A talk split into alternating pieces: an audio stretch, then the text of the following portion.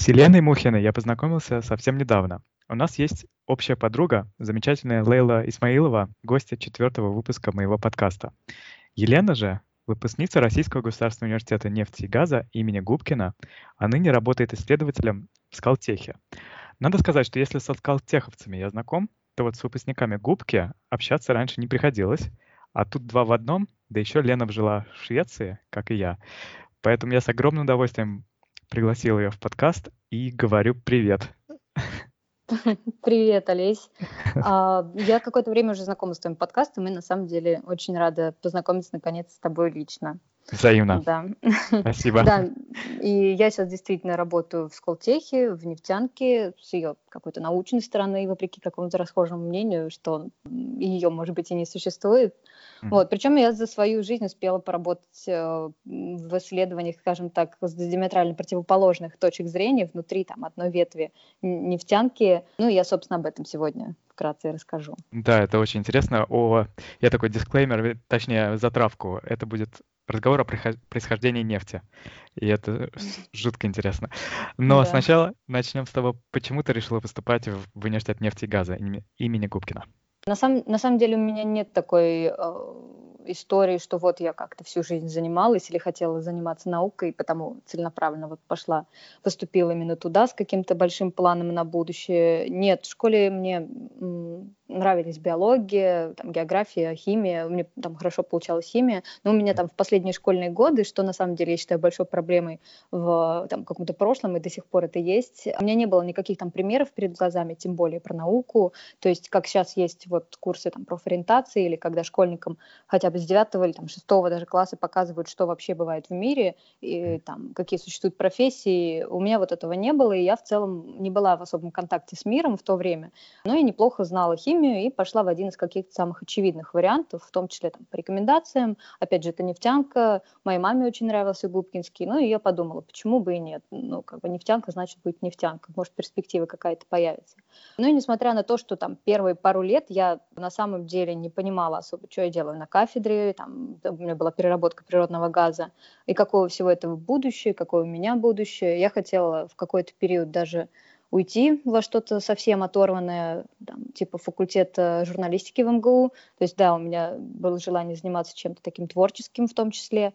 Но я осталась, и на самом деле очень рада, что осталась, потому что потом мне помогло принять это ряд таких очень важных и правильных решений в моей жизни. Вот, собственно, вот как-то так это происходило, мое поступление. Вот.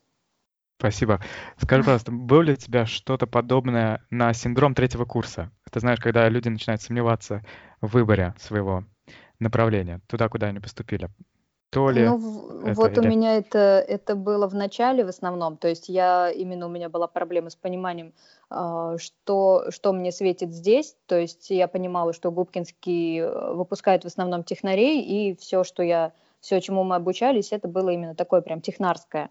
А вот как раз к третьему, четвертому курсу у меня произошло такое именно переосмысление. То есть я поняла, что когда обучение стало таким более профильным, я поняла, что, возможно, общее направление обучения не совсем там мое, но мне начало нравиться прям учиться и погружаться вот именно в изучение каких-то направлений. Вот, mm-hmm. что потом, собственно, тоже важную роль во всем, что происходило дальше там сыграло со мной. И вот однажды, собственно, на четвертом курсе, когда я уже начала понимать, чего в принципе, что мне в принципе нравится, в каком направлении, однажды я случайно попала на единоразовый семинар, лекцию даже моего будущего научного руководителя на, на тот момент, Владимира Георгиевича Кучерова.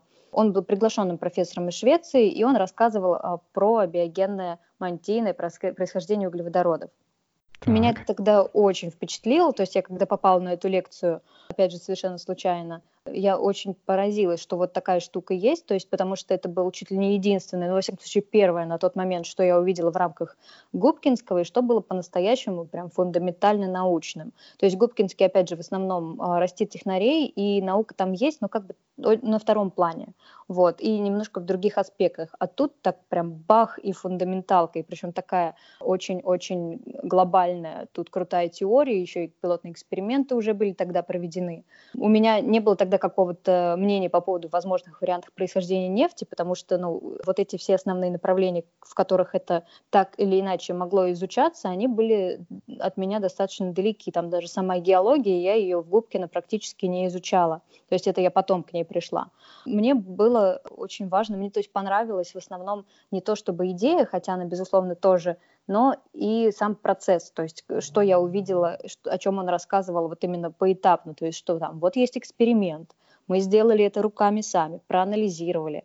Есть статьи, есть результат. И вот на этом всем строится гипотеза. То есть, когда ты понимаешь, что вообще к чему, и что это не просто там что-то отрешенное от мира, вот ты что-то там смешал в своей колбе и что-то получил, а что это часть э, какой-то вселенной, то есть что это действительно происходит в этом мире, что это вот мантия Земли, это наша планета, и прям вот у меня загорелись глаза. Вот, и это, это наши вот... вулканы. А, в, в том числе, да. Это як название подкаста. Здорово. То есть э, ты поняла, что душа лежит к науке тебя. Угу. Да, я вот в тот момент, на самом деле, у меня начало формироваться понимание о том, что такое наука, и что она, на самом деле, фактически ответ на все мои вопросы, на все мои желания. Я поняла, что именно в науке есть вот этот аспект, вот этот стык между аналитическим и творческим мышлением. То есть, с одной стороны, наука — это вот прям что-то очень творческое, чего я всегда и хотела, чего мне не хватало. То есть это какая-то свобода мышления, постоянный мозговой штурм, и именно вот на этом всем строится, то есть какие-то достижения в науке и происходят. А с другой стороны, есть аналитическая часть, когда ты должен понимать, что происходит в мире, понимать, как работает оборудование, то есть каким-то образом организовать все это. То есть и, и та, и другая часть, они очень-очень плотно а, взаимодействуют друг с другом именно в науке, и практически нигде больше, ну как бы как э, я на тот момент понимала. Вот поэтому я поняла, что мне прям это все хочется очень. Вот. Расскажи просто о своих первых шагах. Я знаю, что они не были легкие. Это точно. Ну, собственно, я тогда после вот этой лекции подошла к научному руководителю сказала, что вот хочу к вам в аспирантуру, прям, прям вот так.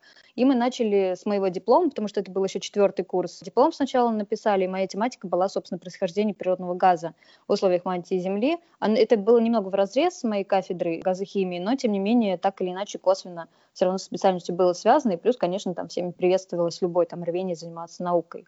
Оказалось, на самом деле, что я достаточно тоже нужна была моему научруку, что он поэтому достаточно быстро меня, скажем так, принял в свою команду, то есть поприветствовал мое желание, потому что он сам из Швеции, но у него на территории Губкина была вот эта идея большая построить экспериментальную лабораторию по исследованию поведения углеводородов и мантийных процессов, в частности, абиогенному генезису углеводородов. А людей у него на тот момент практически вообще не было. То, то, то есть он только начал этим всем заниматься. И, собственно, мы тогда начали эту лабораторию организовывать. Причем вообще с самого начала, с самых истоков, это были из серии пустые полы, и э, пустые комнаты, и вот установка дорогущего пресса, там типа тороид в подвале в кернохранилище у нас в Губкинском. Потом э, он как раз это был самый основной наш инструмент, который мог делать высокие давления и температуры, моделируя мантийные процессы, процессы. Вот, собственно, там в специальных капсулках мы генерировали углеводороды из неорганических там кальция, э, кальция СО3 и воды. Вот. А потом обустройство там аналитической лаборатории с хроматографом, то есть тоже пустая комната была, мы там вплоть до столов все это устанавливали с нуля. Вот, переезды периодически. И самое основное, после того, как вот в течение какого-то времени мы сначала все это просто завезли, а потом это все еще настроить надо было. То есть очень много времени это заняло. Это, ну, опять же, всю методику мы практически сделали вот у себя своими руками, потому что до этого никто прямо то же самое никогда вообще не делал. То есть есть подобные исследования, но именно на другом оборудовании немного, там другой ракурс немножко. И поэтому вот то, что было у нас, это на вот этом конкретном прессе никто этого раньше не делал, с вот таким конкретным хроматографом никто раньше не работал, вот с такой конкретно там скрывательной камерой тоже никто раньше не работал, и в итоге там ну, то есть это было прям все вот очень пилотное, и мы вот это все с нуля разрабатывали. Это, с одной стороны, звучит очень круто, а с другой стороны, это такой рутинный очень процесс и довольно скучный настраивание вот этого оборудования. Вот. И в сумме там, наверное, года три мы потратили на то, чтобы вот это все настроить, вплоть там до измерения там, давления температуры, то, то есть таких мелких процессов, до там анализа вот, глобального. Вот в итоге мы эту методику когда-то делали, мы там еще после диплома ее меняли, то есть там до конца диплома, а, до пятого курса э, мы настраивали ее, и еще после там меняли, шлифовали, заменяли детали, потому что, опять же, все было новое. Вот. Но в итоге там получилось, что только к концу где-то моего третьего года аспирантуры российской э, мы только начали получать какие-то прям интересные результаты, которые можно было потом публиковать. Вот. Ну и, собственно, да, э, мы э, вот по этой методике потом сделали методичку. Сейчас ребята в Губкинском, насколько я знаю, проходят там курс специальный, и они занимаются по этой методичке у нас вот в лаборатории. Я просто хотел отметить нашим коллегам, которые занимаются экспериментами, высокие давления, высокие температуры в России. Например, в московском регионе это было всего два места, наверное, где стоят прессы и где можно проводить эксперименты с высокими давлениями. Это Черноголовка — Института экспериментальной минералогии, и Троицк. А тут появилась третья, да еще в центре Москвы, можно сказать. Ну да, так и есть. И причем... Вашими руками вы построили новую лабораторию высоких давлений, да еще там можно делать, э, я так понимаю, господи, деформация или, или нет? Поправь меня, пожалуйста. Ну, на самом деле можно делать, но мы практически этим не занимались. То есть у нас основной уклон был именно углеводороды. Мы делали еще, то есть у нас э, этот пресс, ну, в него можно, грубо говоря, все что угодно запихнуть, если постараться. Вот, и у нас были там параллельные проекты, совсем небольшие, но тем не менее там попытки разные были всякое сделать. Но основное, конечно, это наши углеводороды. То есть когда мы разрабатывали, то есть вот даже там разработку вот этих капсулок маленьких, в которые помещать наши реагенты и там смешивать их в определенной пропорции. Там вот это все тоже мы все с нуля смотрели, как это сделать. И давай еще расскажем, буквально пару слов, зачем нужны, нужны такие эксперименты в, в науке о, о нефти и газе? Но на самом деле это фундаментальная наука, то есть это есть некоторое прикладное к этому значению, то есть фактически вся теория происхождения биогенного происхождения углеводородов говорит о том, что если вот это с практической точки зрения смотреть, что многие месторождения могут быть привязаны к разломам, и периодически это так и происходит. Вот, фактически это единственное такое практическое большое применение, но в глобальном плане это вот знаешь, из серии, типа, как там теория относительности, которая вот теория, и она вот есть такая.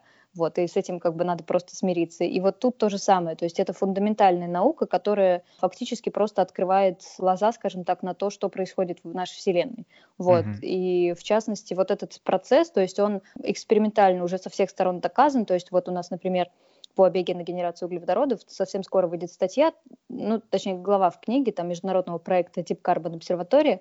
А, это, скажем так, квинтэссенция прям вот нашей работы, в которой описаны все этапы, которые я сама в лаборатории Губкина и, кстати, вот в известном всеми БГИ в Германии, в Байройте тоже вот экспериментально все это проработала.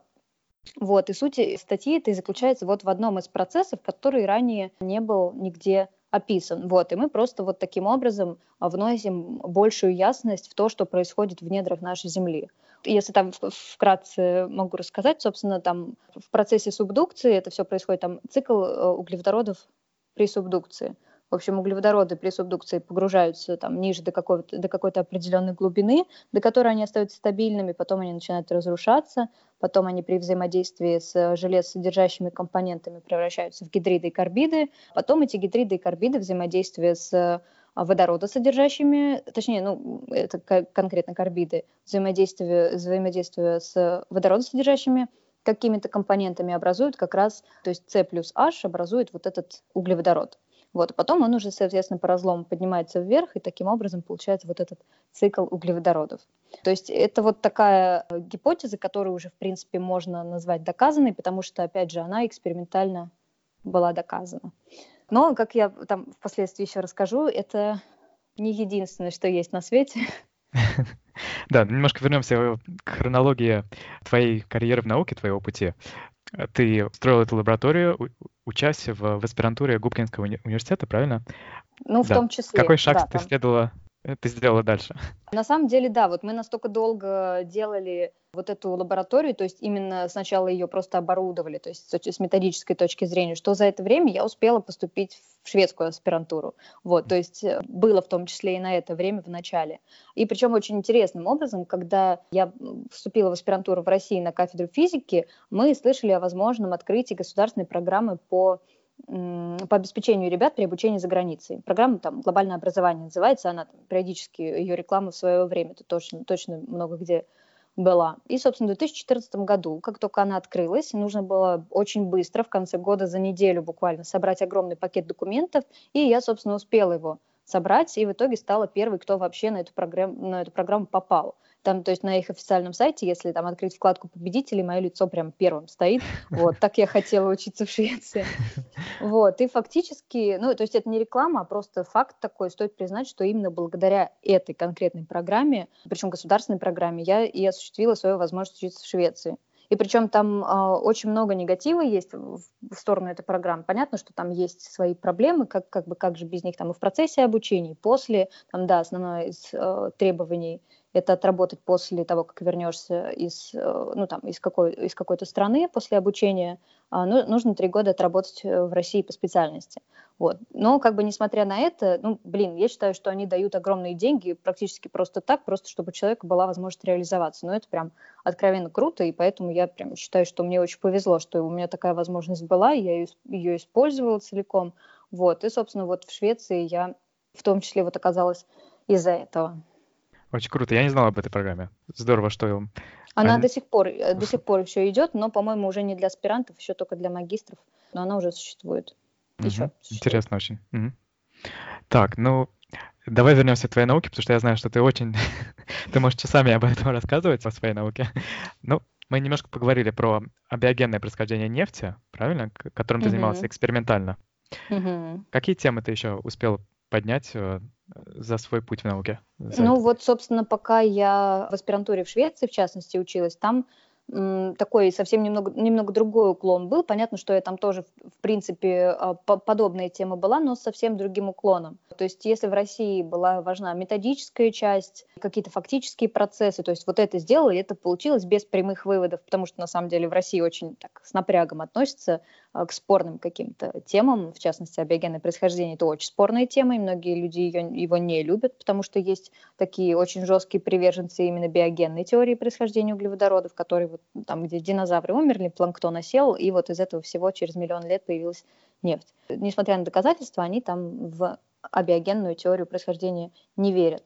В Швеции и в Европе в целом там все проще в этом плане, и можно быть смелее, поэтому вот эту теорию как бы я представляла именно в таком, и эксперименты там дополнительные были именно вот каким, ну, каким-то более глобальным образом, то есть более открыто. И плюс еще шведы, как известно, очень озабочены вопросами окружающей среды и глобального потепления, в частности, всякими там выбросами. И в итоге мой диссер был, собственно, сосредоточен на, то, на такой тоже глобальной проблеме, на том, что на трех, грубо говоря, интересных темах, как раз вот абиогенное происхождение, причем в, открытой, в, в открытом каком-то варианте, там, в зонах субдукции, потом ну и как бы в районе вот этих вот э, зон субдукции, ближе к поверхности, из этих углеводородов образуются так называемые гидраты, там, где э, mm-hmm. совпадают э, температура и давление ближе к поверхности, и они есть возможность им образовываться, и уже в свою очередь э, эти гидраты в процессе потепления периодического, которое до сих уже происходит, там вот в, в частности в зоне Арктики, это была моя основная территория, которую я исследовала,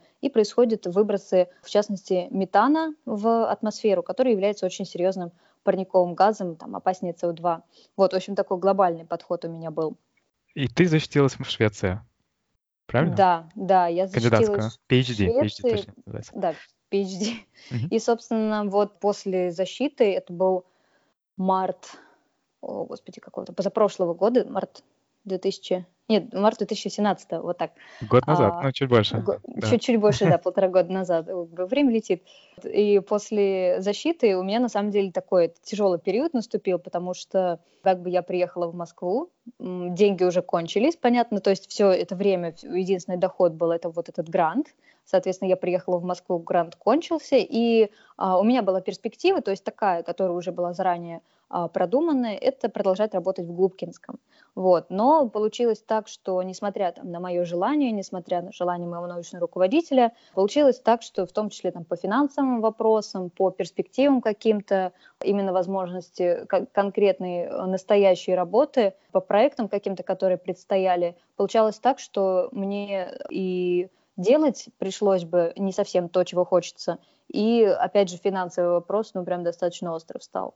Вот, поэтому, когда появилась возможность Колтеха, я была, во-первых, очень приятно удивлена, во-вторых, очень, ну, в общем, обрадована, потому что это был такой один из основных альтернатив да, потому что, несмотря, кстати, вот интересный момент, что глобальное образование фактически основано на территории, в том числе Сколково. Mm-hmm. А Сколтех — это институт на территории Сколково. И несмотря на то, что они вот теоретически как-то связаны, именно из-за того, что у меня был план работать в Губкино, мое резюме там в итоге в этот Сколтех не попало, а могло попасть. Вот, в итоге я попала другим способом. Опять же, у меня там а, Лейла там работала, вот, а, и она мне познакомила меня с профессором, тот профессор познакомил с другим профессором, и получилось так, что я вот когда туда попала, я поняла, что это прям вот в том числе то, чем я хочу заниматься, потому что вот после того, чем я довольно долго, то есть пять лет или даже почти шесть, я занималась э, вот абиогенным происхождением углеводородов, и э, у меня под конец вот начало складываться такое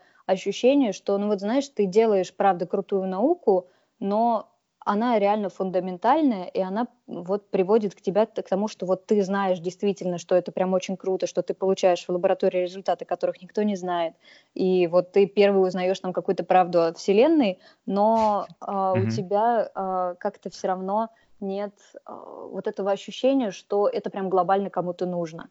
Вот, и я поняла, что я хочу какого-то уже более прикладного к чему-то подхода. Я тогда не знала, как это можно реализовать, ну, то есть это был такой, как, скажем так, запрос во Вселенную, можно сказать. Вот, и, собственно, когда появилась, да, возможность работать в Сколтехе, я поняла, что это прям абсолютно то, что мне хочется, потому что Сколтех — это не фундаментал, как, как раз индустрия, это именно вот, ну, центр добычи углеводородов, и это сочетание науки и индустрии, то есть это прикладное, но то, то, что действительно нужно людям.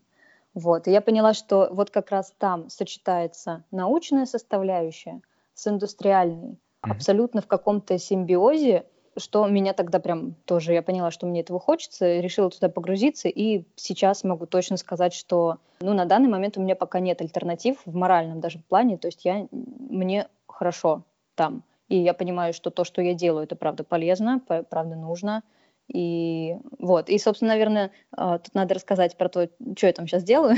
Давай. Вот.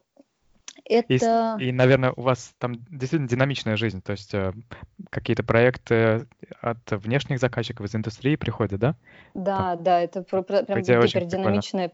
Да, после того, что я, как были моменты, когда я в, в Губкинском сидела в лаборатории в течение там суток просто одна, вот, то есть сейчас Потому то, что, что 10 происходит... часов шел эксперимент, да, или там еще? Был, был даже 12 часов, 12 часов, да, я, я всю ночь просто сидела в лаборатории в холодной, одна в обнимку с этим прессом, да, вот, то есть сейчас это совершенно другая ситуация, то есть это когда на потоке, это очень большая команда, все, каждый человек из которой понимает, что он должен делать, то есть это и техническая поддержка, есть постоянную. Ну, то есть, не, несмотря на там какой-то, может быть, там относительный хаос, как это, в принципе, а, бывает в лабораториях, но именно сама, само наполнение, то есть, во-первых, у нас очень большая лаборатория по нефтянке, именно по исследованию там, того же Керна, по исследованию каких-то процессов. Это все в очень большом количестве, и ну, в России аналогов просто нет.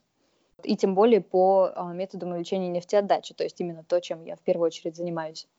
Собственно, да, вкратце, если рассказать, что я делаю. То есть Здесь есть такой забавный момент, что то, чем я сейчас занимаюсь, идет в, некотором, в некоторый разрез с тем, что я делала э, в аспирантуре.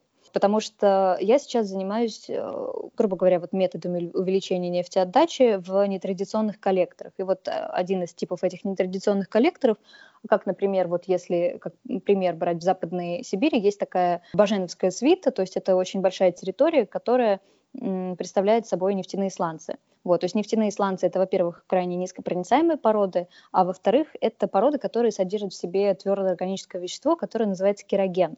И вот этот кероген, это, грубо говоря, вот его наличие, это доказательство того, что вот эта нефть, вот этот кероген произошел биогенным образом. Вот. Mm-hmm. И вот, в этом есть какая-то некоторая ирония, потому что сейчас я а, в том числе экспериментально работаю вот с этим керогеном, с преобразованием его термическим, потому что вот один из методов увеличения нефтеотдачи – это тепловое воздействие, когда мы теплом подаем вот на этот кероген, и он, разлагаясь, образует синтетическую нефть. Вот, то есть это основное такое направление.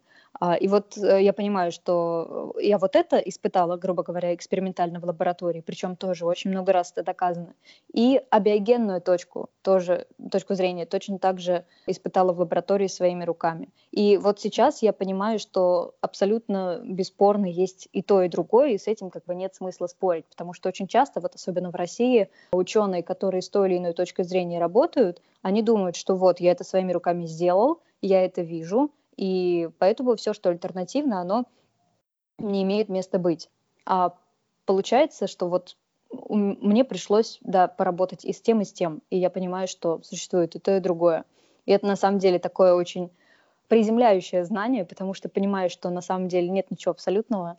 И вот в частности, да, такое, такое тоже бывает, что две противоположные точки зрения, они очень даже могут существовать вместе. Это очень красиво. И я надеюсь, молодое поколение, студенты, которые сейчас учатся и которым читают лекции, с одной точки зрения, там, биогенное происхождение нефти, вот еще услышат, что есть и другая, и вообще все это в природе как бы имеет место быть uh, at the same time. Абсолютно, абсолютно. Очень здорово. Скажи просто, э, в свободное время чем ты увлекаешься? А, ну, на самом деле, э, вот сейчас Свободного времени, как всегда, мало, но я думаю, так многие говорят.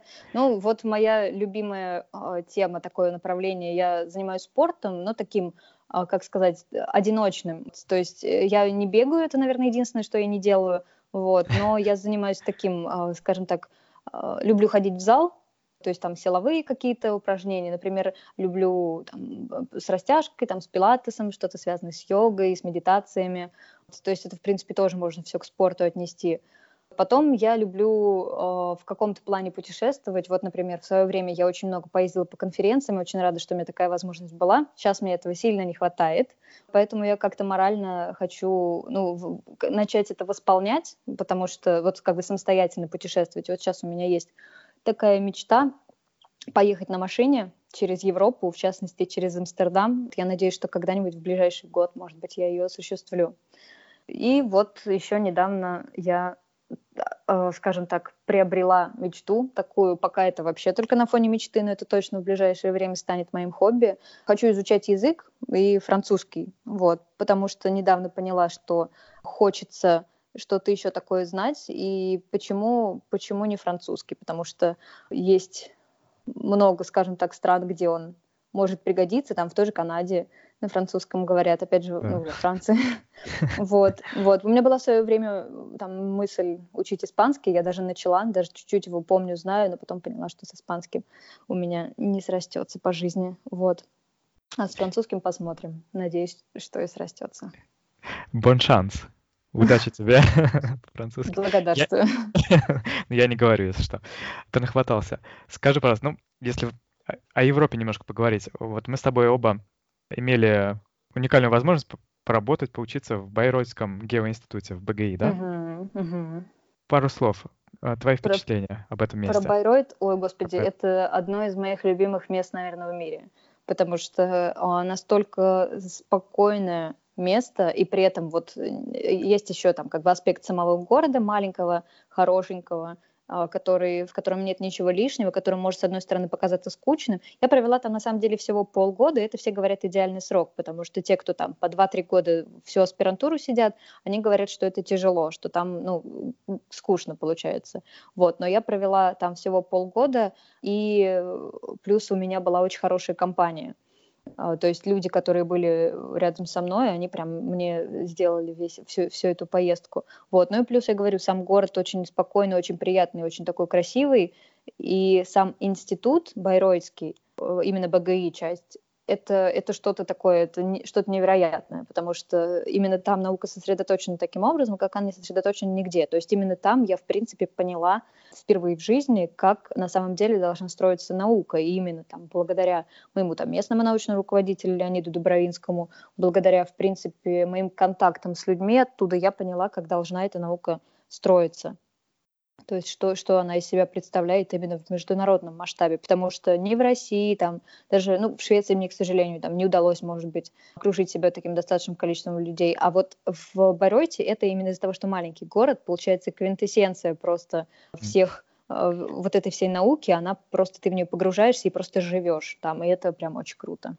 Да, я под, подписываюсь под, под твоими словами, потому что да, я провел там два года, не устал, по крайней мере, от науки не устал. Да, Потому что да. были ночные эксперименты и всякое другое веселье научное. Да. Спасибо тебе огромное за, за эту уютную беседу. Мне тебе очень приятно спасибо. Аналогично. Тебе спасибо большое. Удачи тебе в твоих исследованиях и, надеюсь, скоро отправишься в Евротур. Обязательно. Как мечтаешь. Тоже надеюсь. Пока. Спасибо тебе. Пока.